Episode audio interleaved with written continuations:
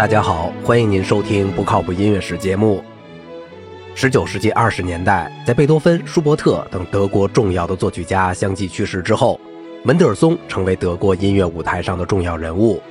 十九世纪上半叶，他是音乐界的权威和领袖。门德尔松在管弦乐创作上成就最为突出，但是不同于贝多芬，他的音乐不是以深刻见长。由于生活的优越，门德尔松的音乐比较起同时代的音乐家来说显得松弛优美。尽管他笃信宗教，但在其音乐中却很难体会到沉重和压抑的感受。由于门德尔松从小接受的是正统的古典音乐教育训练，他的创作表现出严谨和训练有素的风格特点。虽然他也是一个浪漫主义的音乐家，但却不同于同时代的舒曼、李斯特等人，他的浪漫主义表现得比较含蓄一些。因此，也被人称为古典的浪漫主义。在门德尔松所在的时代，贝多芬所追求的英雄和斗争精神已经过时。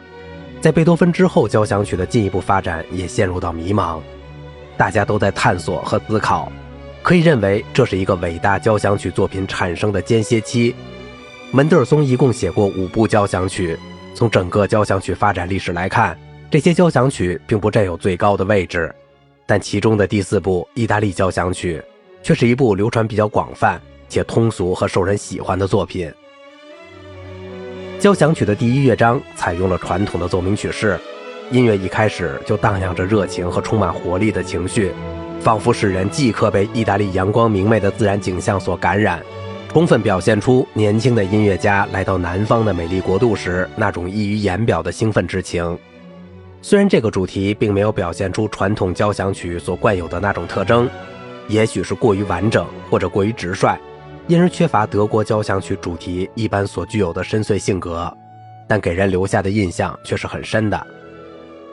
第一主题之后出现对比的第二主题，轻轻摇曳的音型由两只单簧管以平行三度吹出，好像在更进一步地展现意大利美景的另一画面。展开部插入了一个节奏感很强的新主题。由于音乐的总的基调是写景的，展开部并不强烈，因此音乐一直保持着它给人留下的美好印象。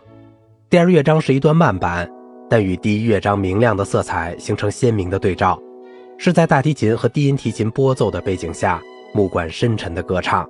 据说这是那不勒斯街上缓慢的宗教游行队伍给门德尔松留下的印象。第三乐章仍然使用了传统的小步舞曲，这段优雅的乐曲使人想到了古典主义交响曲的风范。最后一个乐章，门德尔松使用了意大利古老舞曲萨塔列罗风格的音调，表现作者对喧闹的罗马狂欢节的感受。写作这种谐谑曲风格是门德尔松所擅长的，音乐流畅而尽兴，充分表现出门德尔松音乐风格中的那种快乐的本性。这部作品初稿写于1831年，在意大利旅行时，两年以后最后完成并在伦敦首演。在此后，门德尔松曾对此曲做了很大的修改，并一直不愿意让它正式出版。在德国的首演也是在他去世之后。按照德国传统交响曲的标准来看，这部作品作为一部交响曲的风格上可能不够典型，太意大利化了。这是否是门德尔松对他过于苛求的原因之一呢？好了，今天的节目就到这里了。